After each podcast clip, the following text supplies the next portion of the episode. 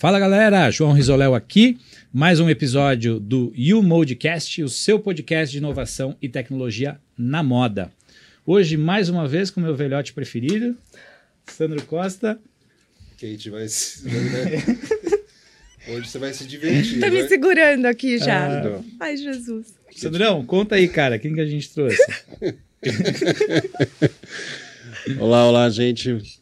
Mais um grande episódio. Bem feliz pro dia de hoje. Uma amiga do João, que já virou minha amiga, né? Uma pessoa que tem muita história para contar pra gente. Não vou falar o sobrenome dela. Kate. Quem é a Kate? Quem sou Joe? Quem é Kate? Obrigada. Katezinha, Seja bem-vindo. Seja muito bem-vinda. Conta pra gente, Katezinha, quem é você, o que, que você faz e como é que você chegou aqui? Meu Deus do céu. Vamos lá, shortcut de trás pra frente. Então, eu sou a Caterine, mas como eu falei, todo mundo, eu, eu já chego em Mas sala conta de aula e palestra e falo, não, me chama de Kate. Caterine Seresnevski. Na verdade, sempre existiu uma confusão em casa em termos de nomes, então tem quatro sobrenomes, e aí, dependendo da situação, posicionamento, você escolhe um sobrenome, né? Exatamente. Então, quando eu ia pra balada, quando eu tava na faculdade, eu, claro que usava Galvão Bueno. Porque eu chegava na lista, alto, Galvão Bueno, Galvão Bueno, Galvão Bueno, entendeu? Mas, né? Então, Seresnevski, nossa, Seresnevski. Então, dependendo do lugar, Importante. é, tem uma, uma, uma escolha. Eu comecei a minha relação com moda por necessidade financeira. Eu precisava, eu queria comprar roupa, porque eu queria uma calça da Triton, uma calça da Coach, né? Uma calça das marcas trends ali nos anos 90, comecinho dos anos 90. E minha mãe falou: "Não, não vou te dar. Você tem essa aqui da C&A". Eu falei, não, eu quero. Mas eu quero marca. É né, aquela coisa do adolescente, né? Do, ele precisa ter marca para fazer parte do grupo, para pertencer. E aí a minha mãe falou: vai trabalhar. Eu falei, mas quando que pode trabalhar? Com 16 anos. Eu falei, tá bom. Fui lá, fiz minha carteira de trabalho. Com 16 anos, entrei no shopping em Piracicaba e fui trabalhar. Morava em Piracicaba na época. Fui trabalhar como vendedora na Guaraná Brasil. Com o grande objetivo de comprar minhas roupas. Eu queria comprar roupa para mim. Só que, né? Eu descobri que eu tinha um monte de amiga que gostava de comprar o que eu falava para elas que era legal comprar. Então eu levava sacolas no colégio, no terceiro colegial, depois no cursinho. E o negócio ia vendendo, vendendo, vendendo, vendendo, vendendo. Beleza. Chegou a época de faculdade, no interior não tinha nenhuma opção do que eu, do que eu queria cursar. Falei, vou para São Paulo, então vim para São Paulo. E aí, quando cheguei aqui, minha mãe, maravilha, você passou na faculdade, você vai ter que trabalhar para pagar as contas. Falei, sério? Ela é, então, você pensa que é assim. É Continua o que você estava fazendo. E aí eu fui morar em Genópolis, entrei no shopping Pátio Genópolis, eu morava no kitnet pertinho do metrô Marechal, passo até hoje, fico olhando, falo, caramba, cara, tudo começou aqui, é, nos anos 2000, né, que delícia. E aí eu fui entregar currículo no shopping Pátio Genópolis, e cheguei lá, tinha a Zump, falei, nossa, que legal. Né, então era uma marca que tinha lá uma franquia em Piracicaba e eu super admirava. Falei, vou trabalhar nesse negócio. Em dois meses, eu fui considerada a melhor vendedora de jeans do Brasil. Caraca. E aí o Renato que entrou na loja um dia, eu não conhecia o Renato, não tinha rede social, né? Nada do, do tipo, eu não era da moda, eu era do interior, Só mais um cliente. certo? Mas um cliente. Aí, tudo bem? Aí tudo branco, assim. Não, eu sou o Renato. Eu, Oi! Aí ele, sabia que você é a melhor vendedora de jeans do Brasil? Eu falei, não. Aí ele, o que, que você faz? Eu falei, eu conto história. Eu, como assim? Eu falei, então. Eu sempre fui muito magrinha. E eu comprava calça jeans, eu saía da loja, a calça ficava larga, a calça caía, ficava horrível. E não era aquilo que eu queria. Então, quando o cliente entra aqui, eu pergunto para que, que ele quer a calça jeans. Você quer para trabalhar? Você quer ir para balada para ficar gostoso? O que, que você quer? Então, entendendo a ocasião de uso do cliente, eu comecei a vender calça jeans. Ele, meu Deus, acredito. E isso abriu a porta do atacado para mim na Zump. Então, fui pro atacado, em né, um ano e meio de varejo, já fui pro atacado. Comecei a fazer venda para os clientes multimarcas. Aquela história, você tá ali também, né? Ninguém falava inglês, ninguém falava espanhol. Eu falava inglês, eu falava espanhol, eu vendia moda, então comecei a atender os clientes internacionais. Costumam chamar de sorte isso, né? É sorte, né? Você tá ali no é, o botãozinho do Disque 1. Quem faz? Só tem o Disque 1, então você acaba fazendo tudo. E eu eu sempre fui essa, essa, essa profissional curiosa, porque eu não entrei na moda amando moda. Você entende? A minha relação com moda nunca foi amor, coração. A moda era Nossa, muito mais um Deus. meio do que o fim, né? Ela virou um meio e depois ela virou um fim apaixonante, mas muito racional o negócio. Então eu sempre quis aprender, entender. Eu queria saber como que o negócio funcionava. Né? Minha curiosidade era essa. Como é que esse negócio funciona? Como é que, como é, que é? E aí da Zump eu fui, enfim, eh, fui pra Yotzi, fiquei dois anos na Yotzi, entre vai e vens de showrooms, trabalhei com todo mundo do mercado, né? Daquela grande época ali do, do atacado brasileiro, dessas, moda, dessas marcas de moda premium. E aí chegou a hora de eu fazer estágio. Eu já estava fazendo SPM. No meio do caminho eu tinha saído da faculdade que eu estava. Isso consegui... que ano que dizia? Só pra gente 2004. balizar. 2004. Eu entrei na SPM, já estava fazendo SPM, chegou na hora de fazer estágio. E aí eu cheguei na Zump, cheguei na IOTS e falei, gente, quero fazer estágio.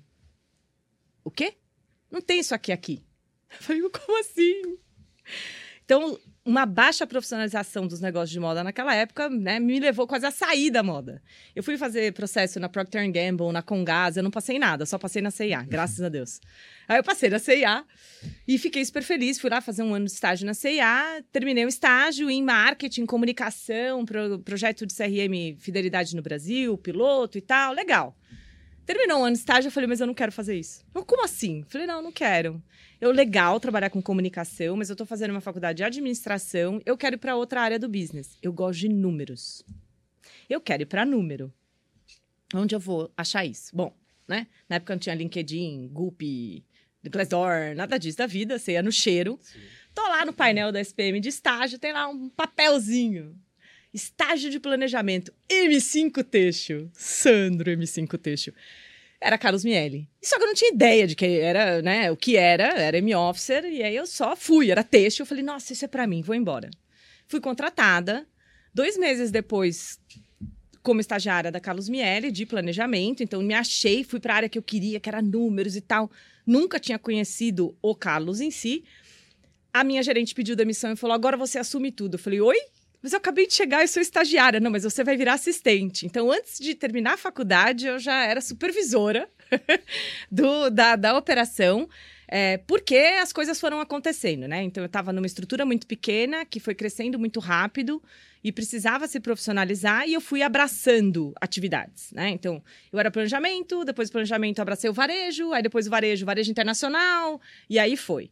É, então, a Carlos, né? O Carlos foi o lugar onde eu, eu, eu falo que eu comecei, de fato, ali, Desabrochou. né? Desabrochou. saí do estágio, né? Daquela relação ali. E o que foi difícil para mim fazer estágio, porque eu era, eu tinha uma, uma renda muito melhor do que a do estagiário, como vendedora na Zump no, em 2004. O cliente comprava, entrava, comprava um conjunto de couro, acabou. Você fazia um mês era, né? A, a, gente tinha uma, tinha uma solidez no varejo, baixa competitividade, não tinha canal digital. Então, assim, tudo acontecia ali na loja. Uhul! Vivia essa feira. Legal. No meio do caminho do Carlos, é, ele vira para mim e fala: Você vai para Nova York? falei, vai fazer o quê? Não, tem uma loja lá que a gente abriu, mas não tá dando certo.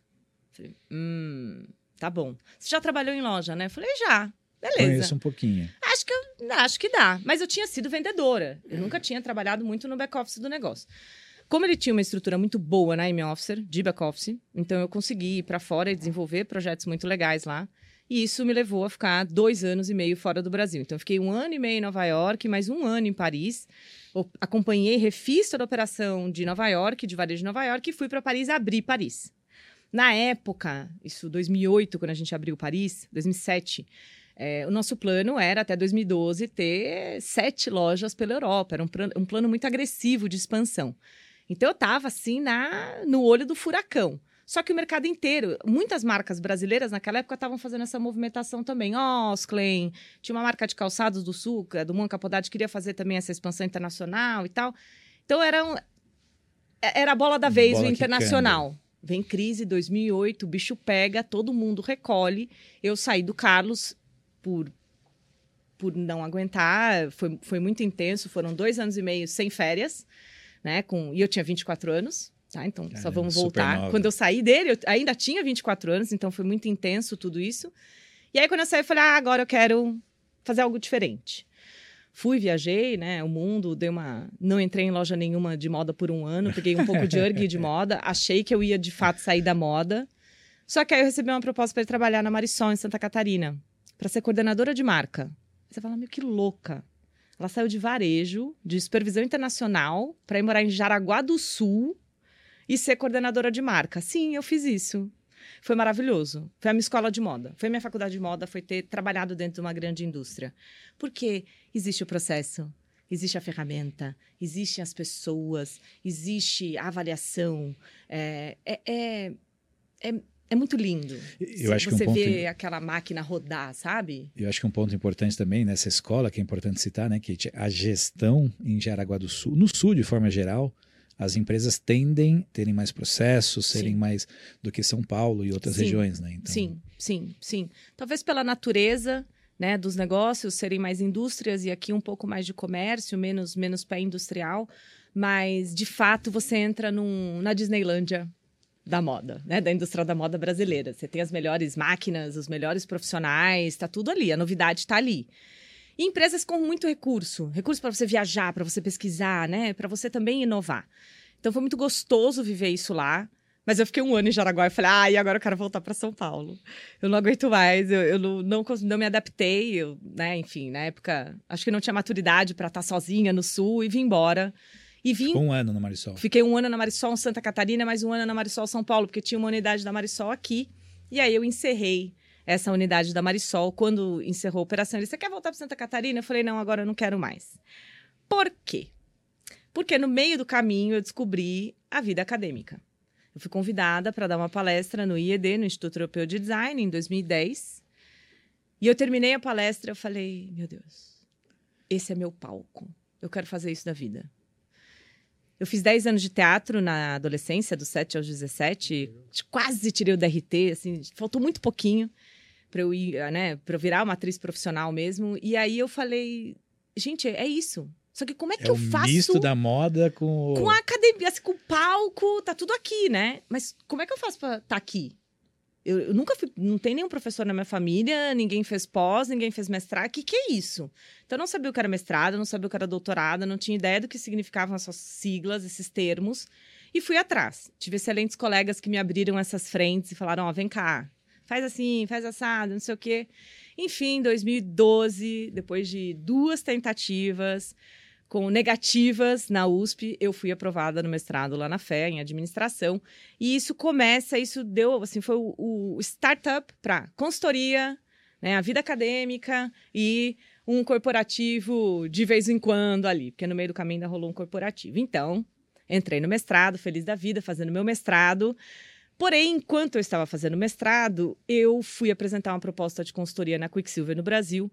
E na época, na época o Alfio Lagnado estava à frente da operação aqui. E eu terminei de apresentar a proposta. Ele virou e falou: então, eu não quero a consultoria, eu quero você aqui dentro. Aí eu falei: eu também. E agora? Como é que a gente faz?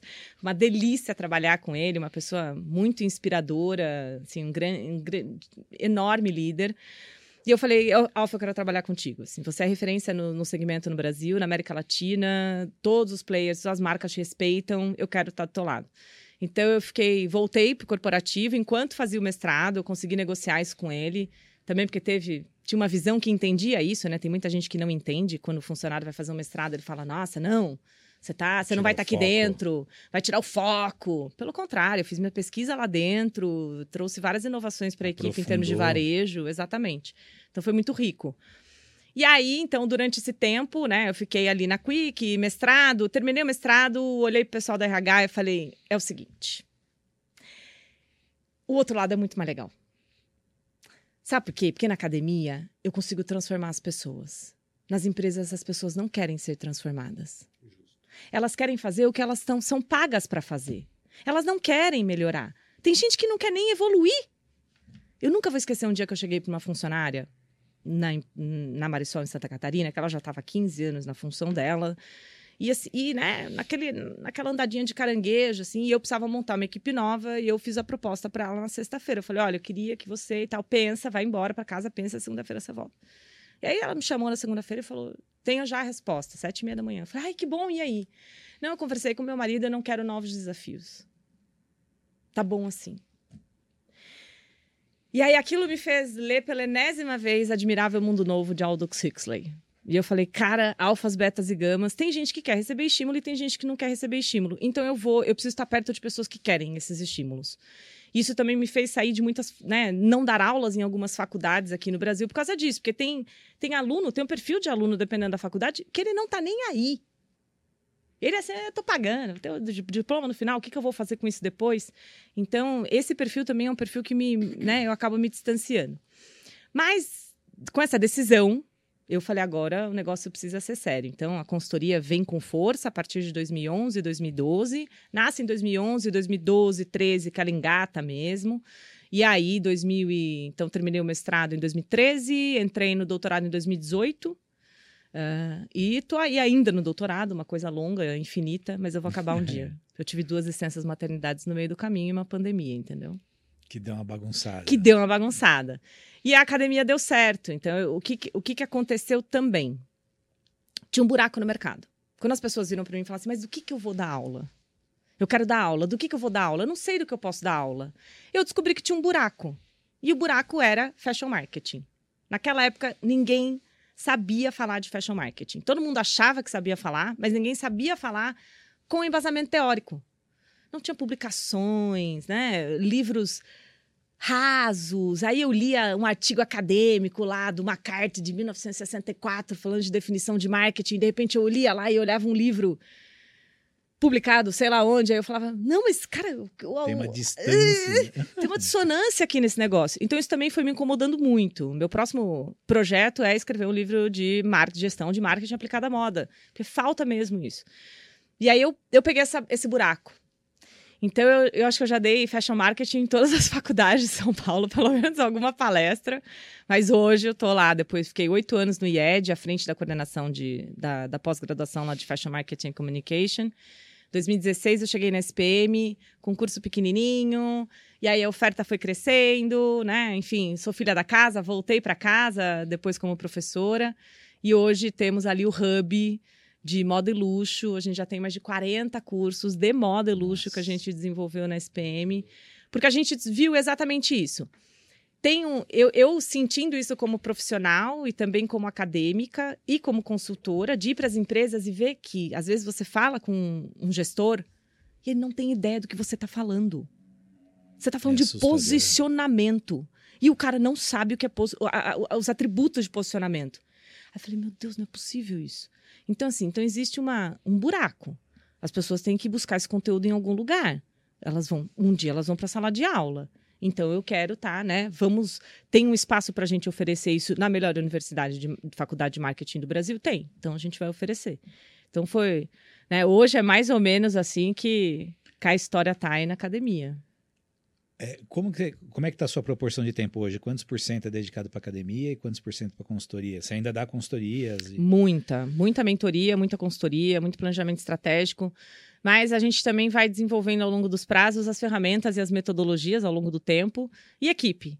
Né? Então, sempre que é um, proje um projeto grande, que eu não vou conseguir me envolver ou que eu preciso de suporte, equipe.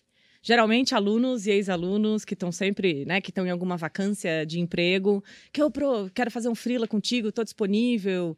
E acaba indo mais para o lado analítico também porque a consultoria ela tem esse viés bem analítico, né? Então, eu não vou fazer um plano de marketing sem olhar teus dados. Eu não vou fazer um plano de varejo comercial de vendas sem olhar teus dados. E às vezes eu preciso entrar e mudar teu RP para eu conseguir fazer um plano. Porque teu dado está todo estruturado, assim, ele não existe.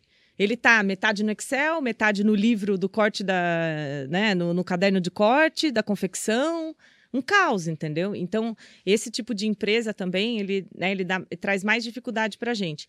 Mas hoje, se eu for colocar na ponta do lápis, cara, hoje é 70% sala de aula, 30% consultoria. Mas por provocação. O ano passado era 70% consultoria, 30% sala de aula. Esse ano eu me desafiei a estar tá mais tempo em sala de aula, para ser uma melhor professora, para desenvolver mais metodologias. Então, eu estou mais tempo em sala de aula, muito mais tempo. E, consequentemente, para mudar mais vidas, né? Que é um dos propósitos. É, é, porque na consultoria tem vezes que eu tenho déjà vu em reunião de briefing. Parece que só muda aquela figura, mas o problema é o mesmo. As características são as mesmas. E ao longo do tempo, você cansa de tentar né, bater tanta água em pedra dura que não fura nunca. E tem gestor que não quer mudar. E ele acha que você vai, vai ser o, o, transformador do negócio dele. E um dos meus princípios como consultora é não, eu não vou mudar teu negócio. Eu vou tentar entender o teu negócio e ver como é que eu consigo o que que a gente pode melhorar para ele ser mais atual. Mas eu não vou chegar aqui falando teu processo está errado, joga no lixo. Ele funciona. Tem alguma coisa daqui que funciona. Pode ser que a ferramenta esteja errada, pode ser que o, o meio, mas assim, cara, eu não vou chegar aqui, né, matando e colocando facão em todo mundo, destruindo o seu processo, porque eu acho que tem que ser do meu jeito. Não. Faz sentido. Mas as pessoas tão, não têm tem baixa predisposição a ouvir no corporativo, porque o negócio é dela. E tem aquela Entendeu? máxima na moda, né? Sempre funcionou, sempre, foi assim, sempre vai ser. funcionou assim. Eu quero fazer uma provocação para ela. Por favor. Você trouxe algumas palavras assim, metodologia, Uhum. você falou de educação, né, de processos, pessoas. E você falou do mercado que você começou ali na década de 90 ali, né? Uhum. É, essas marcas, M-Officer, Zoom, Fórum, nessa, nesse- e até hoje ainda a moda ainda é muito, ela é totalmente subjetiva, Uhum. né? Empresa de dono, não tem processo, O não tem feeling. metodologia, o feeling. Como é que você vê isso assim hoje como uma, como uma hoje você é uma- é uma autoridade quando se diz educação na moda, né? Você olha para esse mercado e fala, gente do céu, como é que você, como é que você vê educação? Como- qual é a parte da educação nisso? Como é que a gente faz para transformar isso? E já olhando para o futuro, assim, qual é a tua expectativa em relação a essa moda do futuro e qual é, a e qual é a relação que ela tem com a educação? Queria que você falasse um pouquinho assim do que era a Uhum. moda, o papel da educação e olhar para o futuro, como é que você projeta isso? Ó, Sandra, eu tô há 12 anos no, no acadêmico. Eu tenho alunos lá do primeiro ano que hoje são diretores em grandes grupos de moda. E que eu sei que eles estão fazendo sua- o seu pequeno papel de transformação lá dentro. Mas é um, dois. Então, eu ainda sinto falta, e isso não melhorou ao longo dos anos. Eu sinto falta do gestor em sala de aula. O analista tá lá, o coordenador tá lá, o assistente tá lá. Assistente, então, bombando, gente, uma loucura. Né? Quando a gente fala de pós-graduação, curso, até curso de atualização, cursos curtos, tá? Onde a pessoa pode ir lá e fazer um super curso, ter um monte de conteúdo, mas não tem um gerente. Porque ele sabe tudo, João. Gerente de marketing. Não, não preciso fazer curso, eu já sei fazer. Então, existe uma arrogância, né? uma austeridade, um pouco, eh, a meu ver, nesses cargos hoje na moda, em não terem essa humildade de beber conteúdo e se refrescarem. Porque eles têm a mentalidade de 1990, ainda. Ou comecinho dos anos 2000, entende? Falta ainda, eu, eu vejo que a, a gente ainda tem um. Me fizeram essa pergunta semana passada. Eu vejo que ainda tem uns 15, 20 anos, umas duas décadas de change. Porque eu preciso ter uma, uma mudança de liderança, geracional de liderança mesmo. E é geracional. Então, eu acho que está vindo né, melhores é, é, assistentes, melhores analistas, melhores profissionais de base que estão indo fazer pós-graduação, que estão indo estudar fora, que estão em busca de conteúdo, que fazem todas as certificações de Google. Olha o LinkedIn da galera. Gente, é só você comparar o LinkedIn de um gerente de marketing e o LinkedIn de um analista de marketing. O analista foi para todos os congressos, ele está buscando informação vivo. Por quê? Porque ele sabe que se ele não estiver atualizado, ele está fora do mercado. Ele- esse cara já entendeu a velocidade da, da informação e do mercado muito mais rápido do que o chefe dele. Então, preciso que o chefe dele saia de cena. Entende? Para a gente, de fato, falar: processo!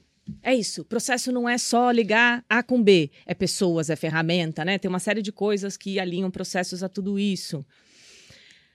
Por quê? Porque as empresas ainda não sabem, elas não conseguiram desenvolver direito esses processos e essas metodologias, ainda está muito pautado nas pessoas. Então, se eu tô, né? no- e se eu estou pautado em pessoa, eu preciso ter pessoa que pensa para frente. Não quem está olhando o retrovisor. E- E é incansável. Eu rodo muitas empresas e muitas áreas. E eu falo, é déjà vu. Eu só estou vendo a mesma cena. Mas como é que eu faço para crescer no e-commerce? Ah, desculpa, que em 2023 você quer saber como é que você vai crescer no e-commerce. Fala sério. Você entende? De forma pragmática, assim, para quem tá ouvindo a gente agora, faz de conta que ele botou o boné, puta, eu sou esse cara que ela falou ali. O gerente que não busca evolução. O que, que você pode dar de exemplo de metodologias novas? O que, que tem hoje na educação que poderia ajudar essas marcas a, a entrar num processo de transformação? Tecnologia, sem dúvida nenhuma. Novas tecnologias que, tão, é, que surgem para todas as, as frentes e que eles desconhecem porque não estão, não vão buscar isso, estão na zona de conforto. Então, por exemplo, ontem em sala de aula a gente estava falando com a Michelle Thomas do Edited Brasil, ok? Não, A gente, tem, a gente tem que apresentar. Eu tenho que apresentar isso para o meu aluno, porque senão ele não sabe depois que ele tem que contratar. Então, o nosso papel, né, o meu papel como agente transformador nessas futuras, nessas jovens mentes aí do futuro, é trazer para esse cara o pacote completo. Eu vou te ensinar o processo e eu vou te dar a ferramenta na mão. Você vai sair daqui sabendo exatamente como você tem que fazer. Mas eu vejo que esse, eles ainda desconhecem a tecnologia. Eles não, eles não conhecem o U-Mode. Eles não sabem para que, que o U-Mode funciona. Então, por isso, eles não, não entra, a Umod não entra no papo deles de conversa de uma defesa de planejamento estratégico, ah, eu preciso investir num software. Não, para quê? Então, falta desconhecimento mesmo. E por falta de vontade, Sandro. Por uma zona de conforto que existe. E aí eu vou culpar o carinha que está em cima dele e que não estimula essa inovação e não provoca esse gestor a ser um cara melhor. Até nessa linha, acho que é importante trazer Todos nós já deve, a gente já, já deve ter ouvido isso algumas vezes, né? Que é tipo assim, a moda é diferente. Isso aqui na moda não dá certo. É, e uma discussão interna que a gente tem constantemente, Kate, que eu queria te ouvir sobre isso, é que a gente não está falando sobre rocket science, né? Uhum. Não é uhum. sobre ciência de foguete, não é sobre algo extremamente disruptivo que você vai tirar da. Não, cara, a moda não faz uso de ferramentas e metodologias que já estão comprovadas em outros segmentos. É, há essa resistência muito forte e dentro do pilar de educação, talvez seja o único caminho. Mas como é que você vê também, Kate? Porque é, a gente já conversou muito sobre metaverso, por exemplo. Hum. A moda tem uma mania que sempre tem uma hype nova, sempre tem uma bala de prata nova que de repente todo mundo vai para aquele caminho aí aquilo não era o que imaginavam e aí eles saem desesperados de novo sem saber para onde ir. E quando a gente olha, né, você comentou dos gestores e tal, quando a gente olha as pessoas que trazem essas novidades, via de regra são sempre os mesmos também. Uhum. Os inovadores da moda são sempre os, os mesmos inovadores. Uhum. Como é que você vê essa reciclagem de eh, eh, a moda de fato passar eh, a ancorar em metodologias que já existem, uhum. em tecnologias que vão ser meio para uhum. que os processos sejam implementados. Uhum. É, é, 10 a 20 anos, é, é, é, de fato esse é o único caminho. Se a gente vai falar de pessoas, sim. Se a gente vai falar de metodologia ferramental, talvez não. É, talvez a gente consiga encurtar um pouco essa, essa, essa transformação, mas eu preciso que esse gestor entenda o valor disso hoje ele talvez ele não veja valor em usar uma metodologia, uma ferramenta que o RAP usa. É o RAP. Tem nada a ver, mas Meu, é o RAP. a moda é diferente. É o Uber, é o Airbnb. Então, o que eu provoco hoje para os meus mentores, né, os meus mentorados, é vá conversar com pessoas de outra indústria. Vá conversar com o cara de alimentos e bebidas, vá conversar com o cara da hotelaria, porque é assim que você vai conseguir sair da sua zona de conforto e pensar em inovação e conhecer coisas novas. Porque a moda não é a pioneira no negócio. Desculpa. Exceto o luxo LVMH, oh, cadê? A gente fala da pulverização gigantesca de players que a gente tem no Brasil, gente, e que ninguém tem essa musculatura então, para sair criando coisa nova. A gente já viu que a curva de inovação ela tem um spin-up e ela cai rápido, né? Sim. A queda é gigantesca. Então, tem que beber de outras indústrias. O que, que os caras estão fazendo? Cadê o teu grupo de amigos que trabalha ali no Uber, em outros lugares? Você vai jantar e vai. Meu, como é que você está atraindo o cliente? O que, que você vai fazer na Black Friday? Dia das Mães, vocês vão fazer alguma coisa Dia das Mães? Não, a gente não vai fazer Dia das Mães. Ah, tem uma curiosidade que eu acho assim: tem muitas marcas que são referência na hora de fazer uma pesquisa, uma tendência de produto, de visual merchandising, Isso. de arquitetura, de influenciadoras. Não vou falar as marcas aqui, mas eu sei que tem marca que fala, cara, uhum. a próxima influenciadora que vai bombar é tal é, fulana, é. tal. Então, como é que o cara pode ser tão vanguarda em algumas coisas que a gente chama de subjetivas e o que vai gerar valor de fato para a empresa dele, ele não é o vanguardista, né? De trazer tendências de ferramentas, de soluções, o que de fato vai gerar valor para a empresa. Né? Então agora a gente vai filosofar e a gente vai lá para 1990, porque agora. em 1990 tudo era subjetivo, Sandro. Então, exatamente. Essa é a loucura. O que você colocava no mercado vendia. Ninguém sabia por que vendia, mas vendia. Ninguém para quem vendia, mas vendia. A subjetividade e marketing também. Se a gente for olhar a definição de marketing, é muito, é muito interessante essa, essa, esse paradoxo. Se a gente for olhar a definição de marketing, ela foi ficando cada vez mais é, objetiva e racional e menos subjetiva. As necessidades, os desejos. Meu, tá bom, isso aqui já é sine qua non. Porque o mercado precisa ter essa visão, os negócios precisam ter uma visão mais racional. A emoção é importante. E todas essas decisões são tomadas na emoção. Não me pergunta por que, que elas escolhem aquela influenciadora. Ou por que, que elas escolhem aquela estampa. E dá certo. Tem um mix ali, tem, tem uma composição de variáveis que eu acho que nenhum sistema vai conseguir, chat GPD vai conseguir é, gerar igual. Mas espera aí, em finanças, em RH, em retail, em e-commerce, em digital marketing, meu, segue a regra do jogo.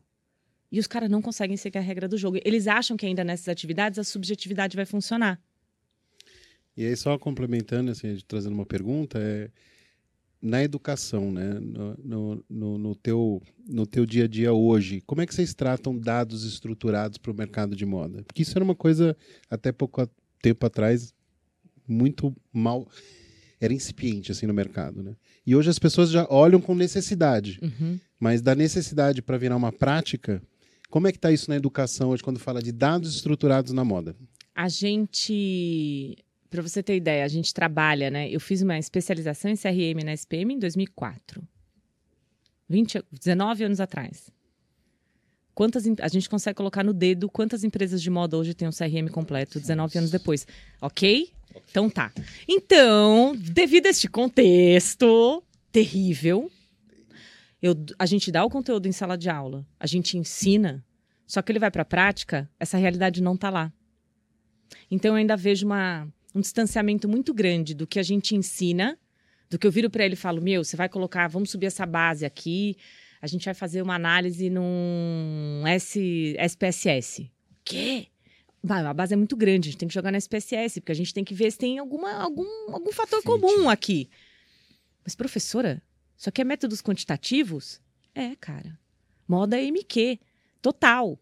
Mas ele ainda, quando ele volta pro, pro corporativo, ele volta pro dia a dia dele, às vezes Choca nem o gerente de planning dele tem a visão, tem ainda essa visão tão estruturada de dados, sabe? Então ele consegue trocar uma bola dessa geralmente com alguém da TI, que está mais informado, mais antenado, que foi atrás de informações de Big Data. Um, ou ele dá sorte de estar numa empresa estruturada, onde ele volta e consegue falar: nossa, vamos implementar aqui, vamos desenvolver tal coisa, porque eu vi em sala de aula. Mas a gente em sala de aula já fala isso há mais de 30 anos. E aí é, é o que eu falo para vocês. Eu vejo ainda uma, uma demora na curva de adoção. Faz 12 anos que eu falo uma coisa. Ninguém faz. Então não vai ser em cinco anos. Entendeu? E de novo, assim, não é que é uma coisa disruptiva, é que isso já funciona, é, são metodologias consagradas em outros mercados, né? Há anos, há, anos, décadas. há décadas. E assim, só, não sei se você sabe, Kate, de onde nasceu o UClass, a nossa vertical de educação. Conversando com o João, a gente fazendo reunião com CEOs, com, com as empresas do mercado, a gente terminava a reunião, olhava um ponto cara do outro. Cara, será que ele entendeu? Entendeu o que eu falei? Será que ele. Qual o nível de aderência? E assim, não era falar de, de CRM, falar de RFV. São coisas que, que o mercado já tem e assim, as pessoas olhavam assim para nossa cara. Então, o UCLES, assim, o pilar da educação nasceu porque, cara, a gente vai precisar usar a educação para aproximar a moda de, do que já acontece hoje, não é nada diferente, né? É, o ponto é, a gente está subindo a montanha. Nós não chegamos no cume ainda também. Só que a gente até hoje, Kate, a gente se depara com situações muito básicas, uhum. que agora já está pacificado. Então, quando a gente vai falar de CRM, quando, entre nós, os termos que a gente usa, pô, a gente, além de trabalhar com moda há muito tempo, mundo de startup, uhum. mundo ágil, spin selling, são coisas muito antigas. E quando a gente traz isso para a moda, fica todo mundo. Então a gente tem muito cuidado como a gente tangibiliza e a gente evita de falar de CRM, de ferramenta. A gente vai muito pelo caminho assim, cara, hoje você vende X. E a gente, através das nossas metodologias, tem aqui comprovado, a gente consegue te levar para 20% mais no primeiro mês. Só segue, sabe? Entrega a receita do bolo pronto. Uhum. E por acaso no meio tem metodologia e ferramenta. Uhum. Foi quando a gente começou a ter melhores resultados, né, Sandro? A gente tinha muita preocupação no começo em ensinar O o. meio, né? Mostrar o meio que se faz. Isso. Não o fim. Então, vamos falar de Apple. Né? Vou fazer. Olha, eu vou comparar o Mold com a Nossa, Apple, hein? Uau! Uh! Ó, o coraçãozinho. Mas é porque vocês estão trabalhando um elemento. E assim, esses 10 anos em sala de aula estão me fazendo ficar cada vez mais teórica. Eu ser, Deus, as pessoas falam, eu já vou buscar na teoria aqui na cabeça onde é que as coisas se encaixam. Mas vocês estão trabalhando a educação, o education, né? É o levar o consumidor a pensar. Quando eu levo o meu cliente a pensar, eu crio um vínculo diferente também com ele. Porque quem me ensinou aquilo foi a Umode. Quem me ensinou a mexer no iPod foi a Apple. Não foi a Samsung. Foi a Apple. Então, você ter esse papel como marca de educar a audiência é fundamental para que você consiga sobreviver. Eu confesso que na né? consultoria eu já eu já comecei várias vezes e vou e volto, e vou e volto, né, com gerar conteúdo sobre marketing de moda e gestão de moda, etc, com uma ênfase mais polêmica. E aí eu vejo assim, ai meu Deus do céu, como é difícil, as pessoas, é, eu ainda continuo indo pro cliente e tendo déjà vu, cara, eu vou tirar o pé um pouco disso aqui porque eu acho que ainda ainda não consegui estruturar, ainda não é hora disso. Mas as pessoas, elas elas têm preguiça de ir atrás da informação, elas têm vergonha de falar que elas não sabem no meio de uma reunião de um termo que você está falando. Então vocês têm que educar. As pessoas não têm ideia do que vocês estão falando. Tem que educar. Eu fiz a primeira reunião com o João no comecinho do U-Mode, Nossa, não é? quatro anos e meio atrás. O que, que foi? Assim, Jesus, tá? Do que você tá falando? O que, que você faz, PLM? O quê? Eu tinha acabado de vir de uma multinacional, PLM. Uhul! Meu Deus, acredito que você é o PLM! Ah! As pessoas, eu voltei né, para dentro da empresa, assim, PLM. O que, que faz PLM mesmo? Pra que que é? Exato. Então, tem que ensinar.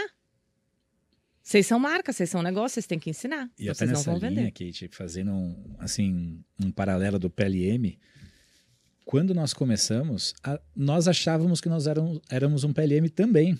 Por quê? Nós bebíamos de algumas fontes, principalmente no Brasil, como você olha hoje, é, e o conceito de PLM ainda é muito obscuro. Né? Bastou você botar um Kanban que você já pode colocar no teu site que você tem um PLM. Aí o Mode, inclusive, teve episódio que a gente falou muito sobre isso, né, Sandrão? A gente cometeu esse erro também. Uhum. Por muito tempo a gente se vendeu como PLM, sendo no máximo um PDM. E você olha, a gente estava falando sobre a moda ter, né, ela ser muito resistente a mudanças, sempre os mesmos formadores de opinião. Uhum. Quando você olha as empresas de tecnologia e inovação que estão no mercado há trocentos anos, São as mesmas. elas são as mesmas e elas se vendem como PLM, e você vai entrar no detalhe, cara, estão muito longe de ser PLM. Então, Uhum. Aí o molde das- dos quatro anos e meio de história, os dois e meio primeiros, a gente se vendeu dizendo né, que nós éramos uma coisa que nós não, não éramos. assim. Uhum. E de dois anos para cá, que a gente passou a se desafiar, porque a gente foi buscar é, é, entendimento né, do que, que é, para que, que serve, quais as vantagens. E até nessa linha, Kate, com trocentos alunos que já passaram pelas suas aulas, consultorias diversas que você já deu, qual foi o, o- o maior estado de arte, estado da arte que você já encontrou numa empresa? Não precisa citar nome e afins, mas pensando que o processo de PLM começa desde o planejamento e a venda, e isso, né, voltando para o planejamento, aonde que você viu a maior, maior case assim que te impressionou? Cara, isso aqui me faz não desistir da moda. Nas indústrias. Principalmente indústrias em Santa Catarina em específico. O negócio lá é muito redondo. Funciona muito bem. O sino toca no ritmo constante, sem parada, e ele, ele, ele, ele engaja as pessoas. Cada um sabe exatamente o seu papel naquela atividade. Então, são indústrias muito grandes e por isso que eu vou, eu vou ver nessas indústrias, né, assim, vou pegar um modelo mais estruturado, não necessariamente um modelo mais inovador. Beleza? Perfeito. Mas o modelo mais estruturado tá lá. Porque eu vou falar uma coisa, o modelo inovador ainda, vocês né, foram conversar ontem com uma marca nova e, e, e que a gente tem em comum no portfólio, mas é uma, ma- é- são modelos que ainda não, que não tem dinheiro para investir em, em tecnologia de produto. Então, gente, o que eu tô trocando de, de roda com carro andando, vocês não têm ideia. Quando bate 40 milhões, começa a bater o desespero. E agora? Não, porque o marketing. Não, porque produto. Não, mas sou eu que faço produto. Não, mas eu sou o marketing. Não, aí agora? Agora não vai dar mais. E aí agora a gente tem que parar o jogo e contratar a equipe, colocar todo mundo. E é super estressante porque o carro tá andando. O negócio não pode parar de vender. Então hoje, se eu olhar e falar assim, o mundo ideal, meu, parametriza todo o teu negócio antes, pensa aí, né? Faz todo o colchão de processos, de tecnologia, porque depois dali, o que você vai fazer? Fica leve. Putz, fica mais, é mais fácil de crescer. Mas também é dolorido. Eu já tive clientes que fizeram essa. Que, é, é, na verdade, você tem que ter muita, muita resiliência e conhecimento do mercado para conseguir fazer isso. Então, eu tive dois clientes. Um que decidiu ir pelo investimento total nesse colchão de ferramenta, tecnologia, antes do business começar. Então, enquanto a ideia estava sendo concebida, desenvolvimento de produto, ele estava investindo em tudo. Deu super certo. Outro, mas o cara tinha já 20 anos de mercado de moda, então sabia o que estava fazendo. No outro caso, novo investidor. Não, mas eu quero fazer toda a parte de tecnologia. Bom, meu conceito de produto é muito importante também. Então, assim, né? Você não vai vender, vai vender mais uma camiseta branca? Hum, não dá. O que, que você vai fazer? E aí falhou o conceito de produto, estava tudo estruturado, enfim. Então tem que tomar cuidado com essas decisões. É o que a gente falou hoje no mix-up da eficiência e eficácia. eficácia né? Exatamente. É. E assim, só fazer uma, uma, provocação, você trouxe essa história da indústria de Santa Catarina. Eu tive uhum. uma reunião com a Fiesc e o Senai ano passado, lá em Santa Catarina. Eles me, me trouxeram uma, uma provocação que para mim fez muito sentido. É, ele falou assim, Sandro, a indústria de Santa Catarina se você for discutir fio com ele, ele vai te dar uma aula, o cara conhece a história, pra tecelagem, o cara vai falar, meu, tinturaria, o cara dá curso, tem não sei o que, não sei o que, não sei o que lá. Só que quando o produto fica pronto, a comercialização do produto dele não é a expertise dele. É. E é um assunto que para ele até arrepia ele, uhum. porque o negócio dele é produzir, não exatamente necessariamente vender. vender. Exatamente. Então, quando você fala de CRM, você fala de dados é, estruturados. Isso não está lá. Não está lá. Não, mas isso está nessa nova. Aí que tá loucura. Ah, gente, Se que loucura. Um Meu elas, Deus do né? céu. Mas onde está isso? Isso está na DNVB.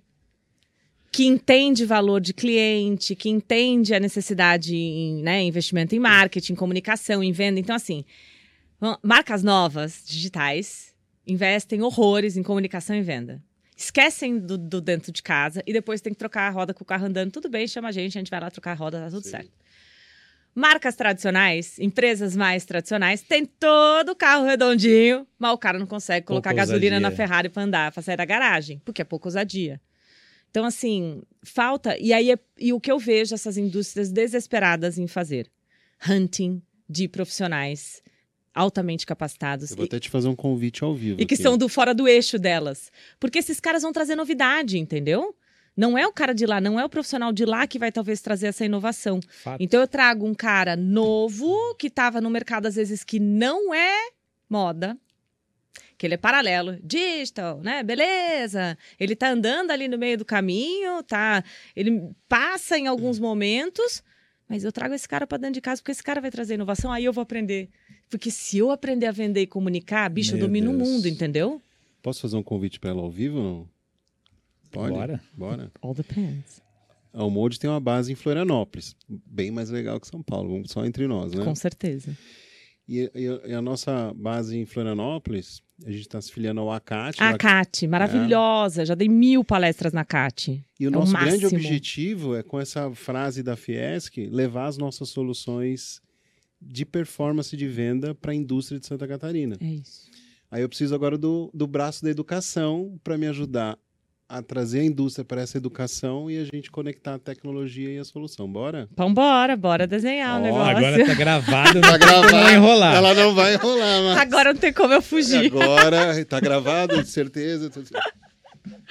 Mas esse, tá esse, é, esse é o caminho mesmo, assim. Eu acredito muito nessa me incomodou muito. É, eu ainda faço algumas implantações de RP, acompanhamento de RP, né? Porque você entra lá, o dado tá todo estruturado, vira e fala, amigo, para. Vamos troca, troca tudo. Conversa com esses 20 caras aqui e depois a gente vai, né? A gente continua o trabalho. E aí chega a empresa que tem a solução e que o cara é um gênio. Ele é tecnicamente impecável, mas não tem didática. Então, ninguém da empresa entende o que ele está falando, né? Ninguém consegue fazer uma solicitação para melhorar alguma coisa dentro do RP do cara. Então, vira um trauma.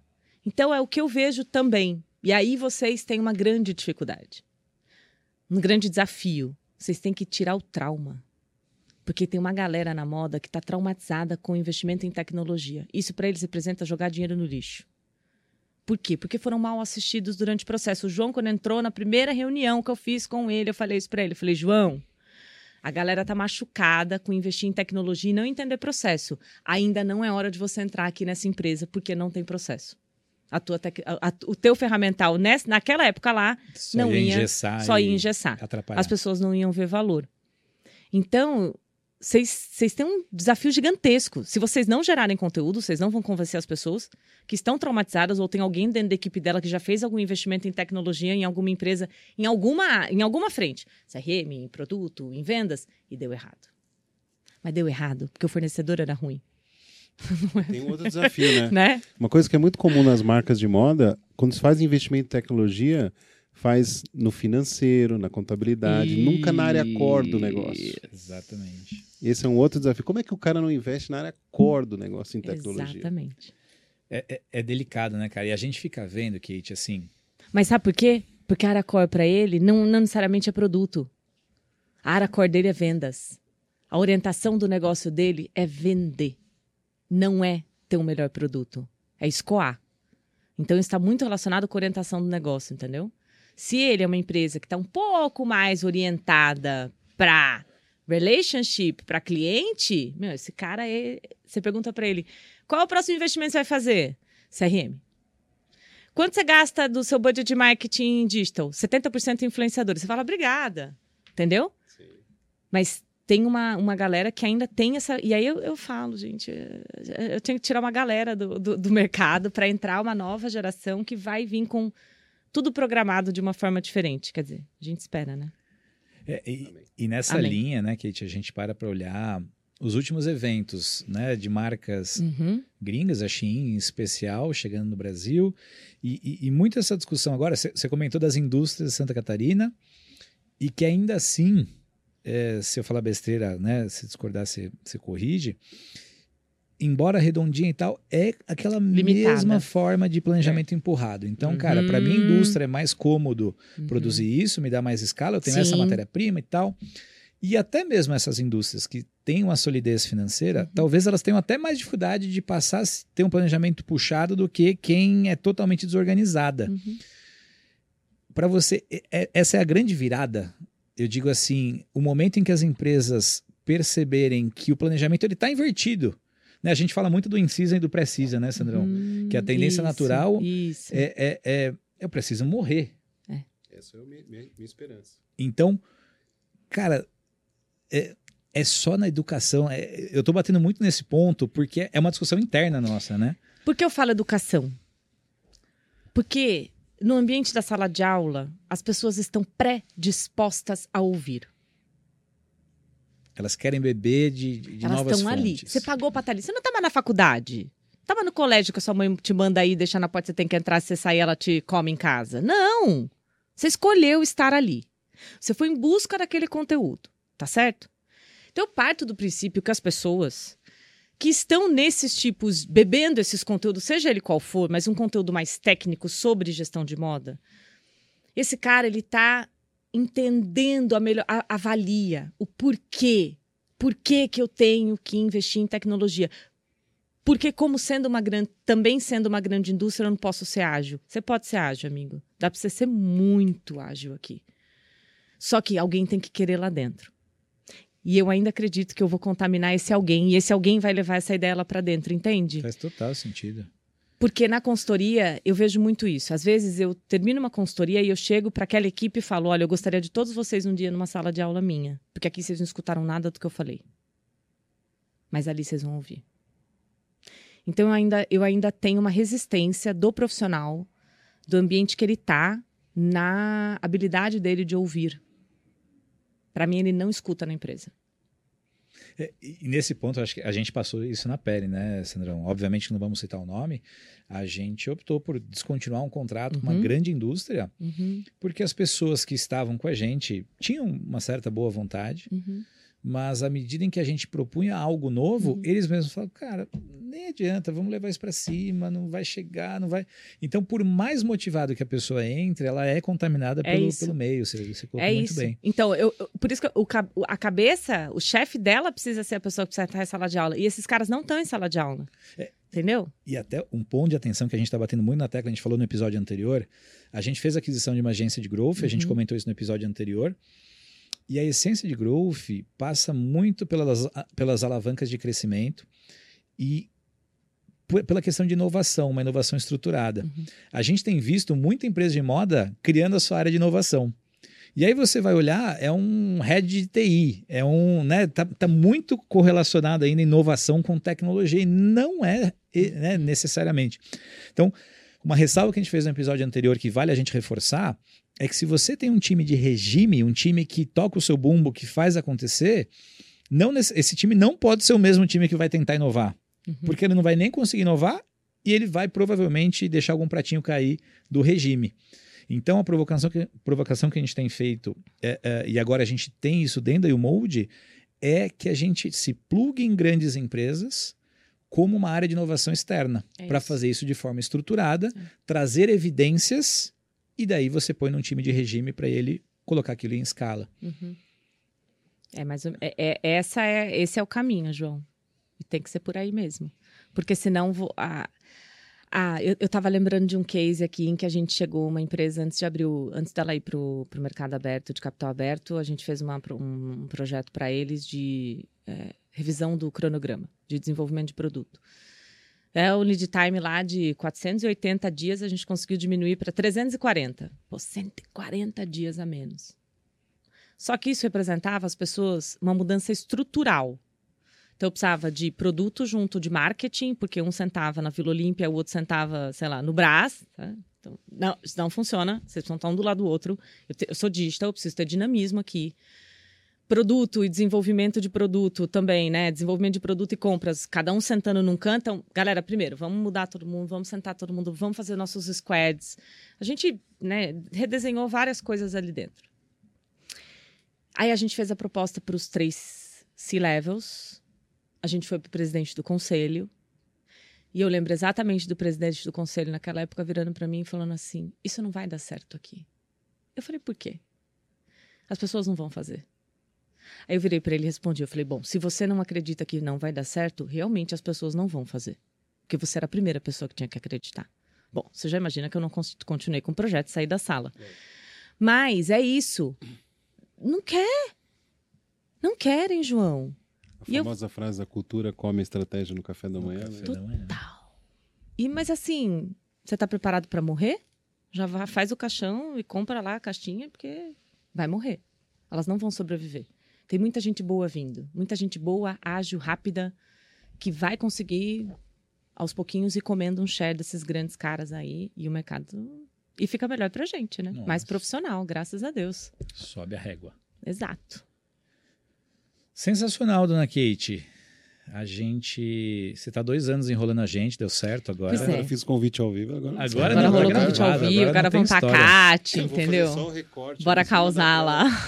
Cada dois dias eu mando um recorte pra ela. Não, nós Não, vamos ter que ir pra Riviera. Eu adoro esse espaço de vocês, gente. Eu, de novo, eu acho que vocês estão fazendo. Vocês têm uma, uma missão muito grande. Como, como ser esse, né? Sendo o que vocês são, com a característica de negócio de vocês, de trazer informação. Porque as pessoas não sabem. Então vocês têm que fazer. Então, continuem fazendo, continuem com o U-Mode, com o U-Class, com o U-Tudo, porque you need it. Né? É. Não tem o que fazer. Esse é o desafio. E a gente tem buscado, Kate, assim, a gente entende que é através de pessoas, é um fato, né? E é uma mesmice que todo mundo bate nessa tecla. Uhum. Só que a gente tem buscado ter Kates que vão. Acho que o primeiro ponto, né, Kate, que a gente é, é, sempre toma muito cuidado. Não é porque era feito dessa forma que não serve mais, tem que jogar fora. E não é porque chegou um novo metaverso que você tem que sair correndo e fazer igual. Então, como é que você acha esse meio termo? Então a gente tem buscado cada vez mais se cercar de pessoas que tenham conhecimento, que tenham cicatriz para mostrar. Para a gente também trazer uma, uma, uma, voz cada vez mais forte, que, cara, para você ensinar, você tem que mostrar a cicatriz. É isso.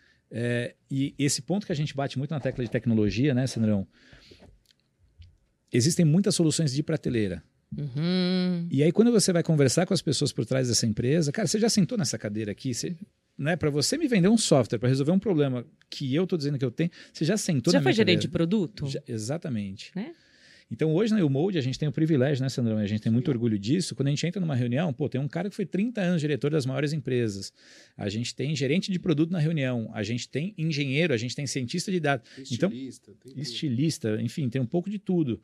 É, será que é o único caminho? Não, mas é o que a gente acredita que né, Uhum. consegue dosar e chegar lá. E tem uma coisa, João, que eu acho que está muito claro no nosso trabalho, que, que faz muito sentido para a moda.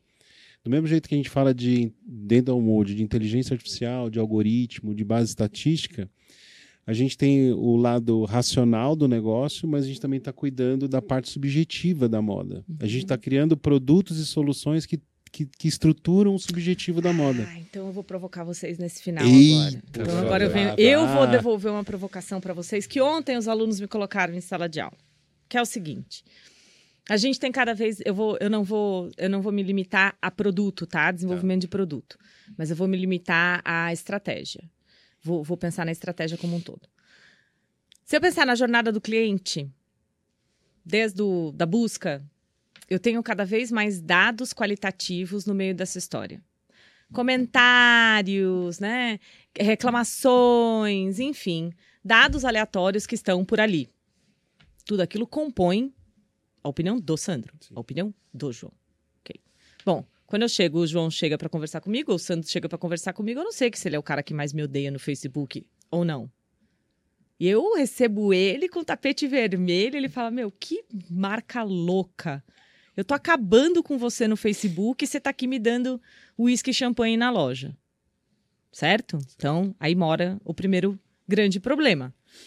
Então, a gente tem cada vez mais dados qualitativos de uma maneira geral. O que eu provoco os meus alunos, que também estão em empresas né, de tecnologia, a pensarem: eu preciso que vocês desenvolvam processos e ferramentas, porque eu preciso captar esse dado. Alguém vai ter que captar. Alguém, de alguma forma, vai ter que parar para imputar. Tô lá dentro de uma loja, o João chegou e falou: Poxa, tá procurando? Tô procurando minha mulher. Aí, de repente, não, o, pu, o Pug, cadê? O que aconteceu com o João? O Pug? Não, tenho que ir pro veterinário. Peraí, João, tem um Pug. Onde que eu coloco essa informação? Porque depois que o João voltar na loja no dia seguinte, eu vou falar: e aí, teu Pug? Como ele estava? E não vai só uma loucura, entendeu? Por quê? Porque ele me deu essa informação. Modelo Disney na veia. Of course. Então, a capacidade de ouvir, ela para mim é a grande habilidade do próximo milênio dos gestores. Eu preciso ouvir. Eu preciso ouvir a minha equipe, eu preciso ouvir o mercado, porque tem esse, é- essa informação qualitativa que ela ainda não está estruturada e que eu preciso levar ela em, toma- em consideração para tomada de decisão. Com certeza. E aí entra o achismo, entendeu? Ai, será que isso vai vender mais? Aí eu acho. Alguém sempre vai decidir, tá certo? Alguém vai apertar o botão pelo acho. Mas ele ainda tá ali. Então precisa estruturar. Vocês vão ter que estruturar. Vocês vão ter que criar mais processos, mais Te campos. contar um case. né? Te contar um case, Kate, que eu adoro esse tipo de provocação. Mexeu com o cara errado. É? Não, não, mas eu adoro, cara, porque é um assunto que nos faz falta. Se a Pois gente não é. tem interno, É. é, a gente criou um, um módulo, esse você não conheceu ainda, que se chama UPIC. Uhum. E o PIC, cara, para tangibilizar de forma pragmática, ele é um Tinder de Ok. roupa. Uhum. Daí é, você consegue, à medida que você, dependendo do, do estágio da coleção, se estiver em aposta, eu quero saber a opinião para ver qual que eu vou apostar Uhum. com mais força, Uhum. você consegue é, subir uma base Sim. de internos ou clientes, Uhum. disparar e essa pessoa Dá um, dá um, Gosto, um não vote. gosto, Yeah. usaria, não usaria. Ah, se você comprar, você compraria, no caso de atacado, um pack, cinco packs ou 15? Uhum. Ah, mas quanto vale o voto da Kate, que é uma Uhum. cliente que compra 50 mil por mês, que ela é top 100? Pô, o voto dela vale 200, o voto do... E o PIC tá aí. Uhum. Yeah. E a gente lançou ele recente e fez um piloto com uma das maiores marcas do Brasil. O resultado foi incrível, envolveu toda a diretoria e tal. E aí a gente quis ir para um segundo estágio. O Hum. que, que é o segundo estágio? Cara, você tem lá tantos milhões de seguidores. Uhum. Eu crawlei já 100 mil. E eu quero fazer um experimento. Eu quero pegar todos os produtos do teu site, que estão agora lá, porque a gente tem aí o track que crawleia os produtos do site, e a gente quer, via YouPick, pedir a opinião deles. O que, Uhum. que eles acham de cada produto? Uhum. E dependendo da resposta que ah, eles vão, eles vão ganhar um cupom a partir de 10% até 50%. Nossa, incrível. Cara, mas esse ano é o ano da eficiência. Esse ano a gente. Então, por que, que eu estou trazendo isso? Hoje a gente dispõe de muito mais tecnologias e processos do que a gente é capaz de botar em prática, por Concordo. muitas vezes não ter campos. É. é, é, né, ah, concorda, Sandrão? Uhum. Uhum. Então, assim, esse é um tipo de coisa, cara, que a gente Genial tá isso. comendo com farofa. A gente tá, assim, É. a gente tem é, é, abordado marcas menores que são mais ágeis e a gente até cogita, em dado momento do nosso negócio, acelerar marcas. Então, cara, a gente tem aqui processos, ferramentas e capital. Vamos fazer acontecer para a gente, entende? Então, esse é o desafio. Eu acho que entra muito na, na questão de educação que você falou. É. Porque, por mais inovação que a gente tem de trazer, a gente precisa de espaço para colocar em prática. Uhum. Mas assim, se, eu- se a gente for resumir, né, e pensar no dado mais valioso do futuro da moda, o pensamento dos estilistas. O que se passa na cabeça dele? O que se passa na cabeça do Michele? O que se passa na cabeça, passava na cabeça do Carl? É esse subjetivo que a gente ainda não, não conseguiu Ah, é, chegar lá. É verdade. Entendeu? É, é isso que o Quant não traz. Esse feeling ele não traz. Mas, E uma hora sinceramente, esses caras, que- né, assim, e, e mudam e chegam novos, mas existe alguma alquimia, algum processamento cognitivo dentro da mente criativa que a gente ainda, que a tecnologia ainda não conseguiu map. Eu concordo. E, e, sinceramente, né, a gente fala muito sobre isso. A gente nem ousa querer descobrir Nem isso. ousa. Por quê? Porque a gente entende que a inteligência artificial é um meio para provocar a inteligência coletiva. Uhum. Então, o que a gente está buscando cada vez mais é afunilar, é endossar para afunilar e para que a mente criativa consiga tomar uma decisão um pouco mais balizada. um pouco mais balizada, Menos a que é pautada que o na X. Agora, esse cara dizer. sabe olhar número, gente? Não, mas a gente Essa é a grande pergunta, a né? gente, A gente tá querendo dizer o Faz seguinte, ó, pizza. desenvolve dentro das quatro linhas da Constituição. Uhum. As quatro linhas estão aqui. O João dá um exemplo melhor que o meu, que é pro filho dele, né? Tipo, meu papai, quero sair, tá? Posso escolher a camiseta? Pode. Dentre essas cinco camisetas, você pode escolher qual que você quiser. Ou seja, eu acho que a inteligência artificial, toda a parte de algoritmo, pode dar um direcionamento para a criatividade ser criativa dentro daquele direcionamento que foi dado. Olha lá. Pode ser. Né? Não é limitar, tese. o- não é limitar a, a criatividade. Mas, meu, seja muito criativo dentro desse quadrado. Dentro desse quadrado. Olha que esse legal. conjunto Não é? de fatores, sabe? Mas, enfim, a, a gente investe muito em inteligência artificial e a gente se põe no lugar de questionar a inteligência artificial. Uhum. Porque a gente não ousa substituir o humano e ele é E insubstituível. o quanto ela não vai emburrecer e limitar a criação, né? Sim. Meu Deus! Não, tá bom, é entendi. potencializar. É. Exatamente. Vamos potencializar a criatividade das pessoas. Essa é a missão. E aí, daqui, daqui a um tempo, a gente tá no Back to the Roots e todo mundo voltando a desenhar no papel, com Exatamente. cores, esquece de avatar. Nossa. O- o epi- A gente fez episódio só de metaverso, cara. E a Maia, que, cara, manja pra cacete, ela trouxe de um jeito bem leve e simples. E a gente sempre foi muito crítico com esse tipo de coisa. A gente entende que tem essa essência lá de trás que a gente tem que resgatar e colocar a história do filho com cinco camisetas, saca? É. Mas é isso, dona Kate. A gente Muito teria bom. assunto pra ficar mais dias aqui. Com certeza. Obrigada pelo convite. Não, e agora tá. Agora, agora a missão dela, ela vai agora para o ACAT, lá para Floripa, É, não, tá pra gente fazer, tá registrado. registrado. Tá a gente vai registrado. fazer um trabalho. Bora. E Katezinha, para um finalizar, prazer. o que, que você recomendaria para quem está nos ouvindo? Podcasts, livros, conteúdos, aonde. eh, O que, que você hoje está consumindo de conteúdo que você gostaria de compartilhar? 350 mil artigos acadêmicos sobre clienteling and luxury, que é o papo da minha tese. Não, brincadeira. Quando a gente está escrevendo uma tese, João, e tem dois filhos pequenos, uh, quem sabe um podcast na estrada, né? É, mas o que eu recomendo para os alunos, sem dúvida nenhuma, é que assim, eu consulto todos os dias. Business of, Business of Fashion, né? Ainda é, é uma plataforma que ela, ela é cada vez mais sólida, cada vez com notícias mais rápidas. Então, os caras estão ficando bons ao redor do mundo, tá muito legal, muito rico. Falta dado Brasil, nada de Brasil ali, então a gente ainda não é muito relevante e interessante para eles. E aí você fala notícia de Brasil. Procurando, né, deveríamos procurar nos jornais de negócios, porque é ali onde a moda tem que estar. Tá. A gente não tem que né, criar um veículo específico onde vai ficar falando de moda, de negócios e tal. A Vogue Negócios tem uma curadoria muito legal no LinkedIn, principalmente deles, mais rápido. E, eu cara, sou do tempo do Google Alerts. E Google Alerts, eu sou, assim, eu amo Google Alerts. Eu tenho 75 mil Google Alerts de todos os meus. E, eu, e o negócio vai me dando, vai, vai me alimentando. Então, quando perguntam, dica, Pro, como é que você sabe tudo isso? Eu falo, cara, na meia-noite eu recebo cinco Google Alerts que me salvam. Então é isso, porque ali você tem essa. É o facilitador, né? A tecnologia está ali para ajudar a gente. Show. Sensacional. Então, Kitzinha, muito obrigado mais uma vez. Obrigada. Show de bola. E agora tá gravado, Sandro, você não escapa obrigada, mais. João. Sandro Costa, mais obrigado. um. Valeu, cara. Turma, vocês que ficaram até aí, é, para achar o Mode, umode.app, nosso site umode.com.br. Estamos à inteira disposição e pensou em inovação, pensou em tecnologia, pensou na Umode. Valeu! Valeu!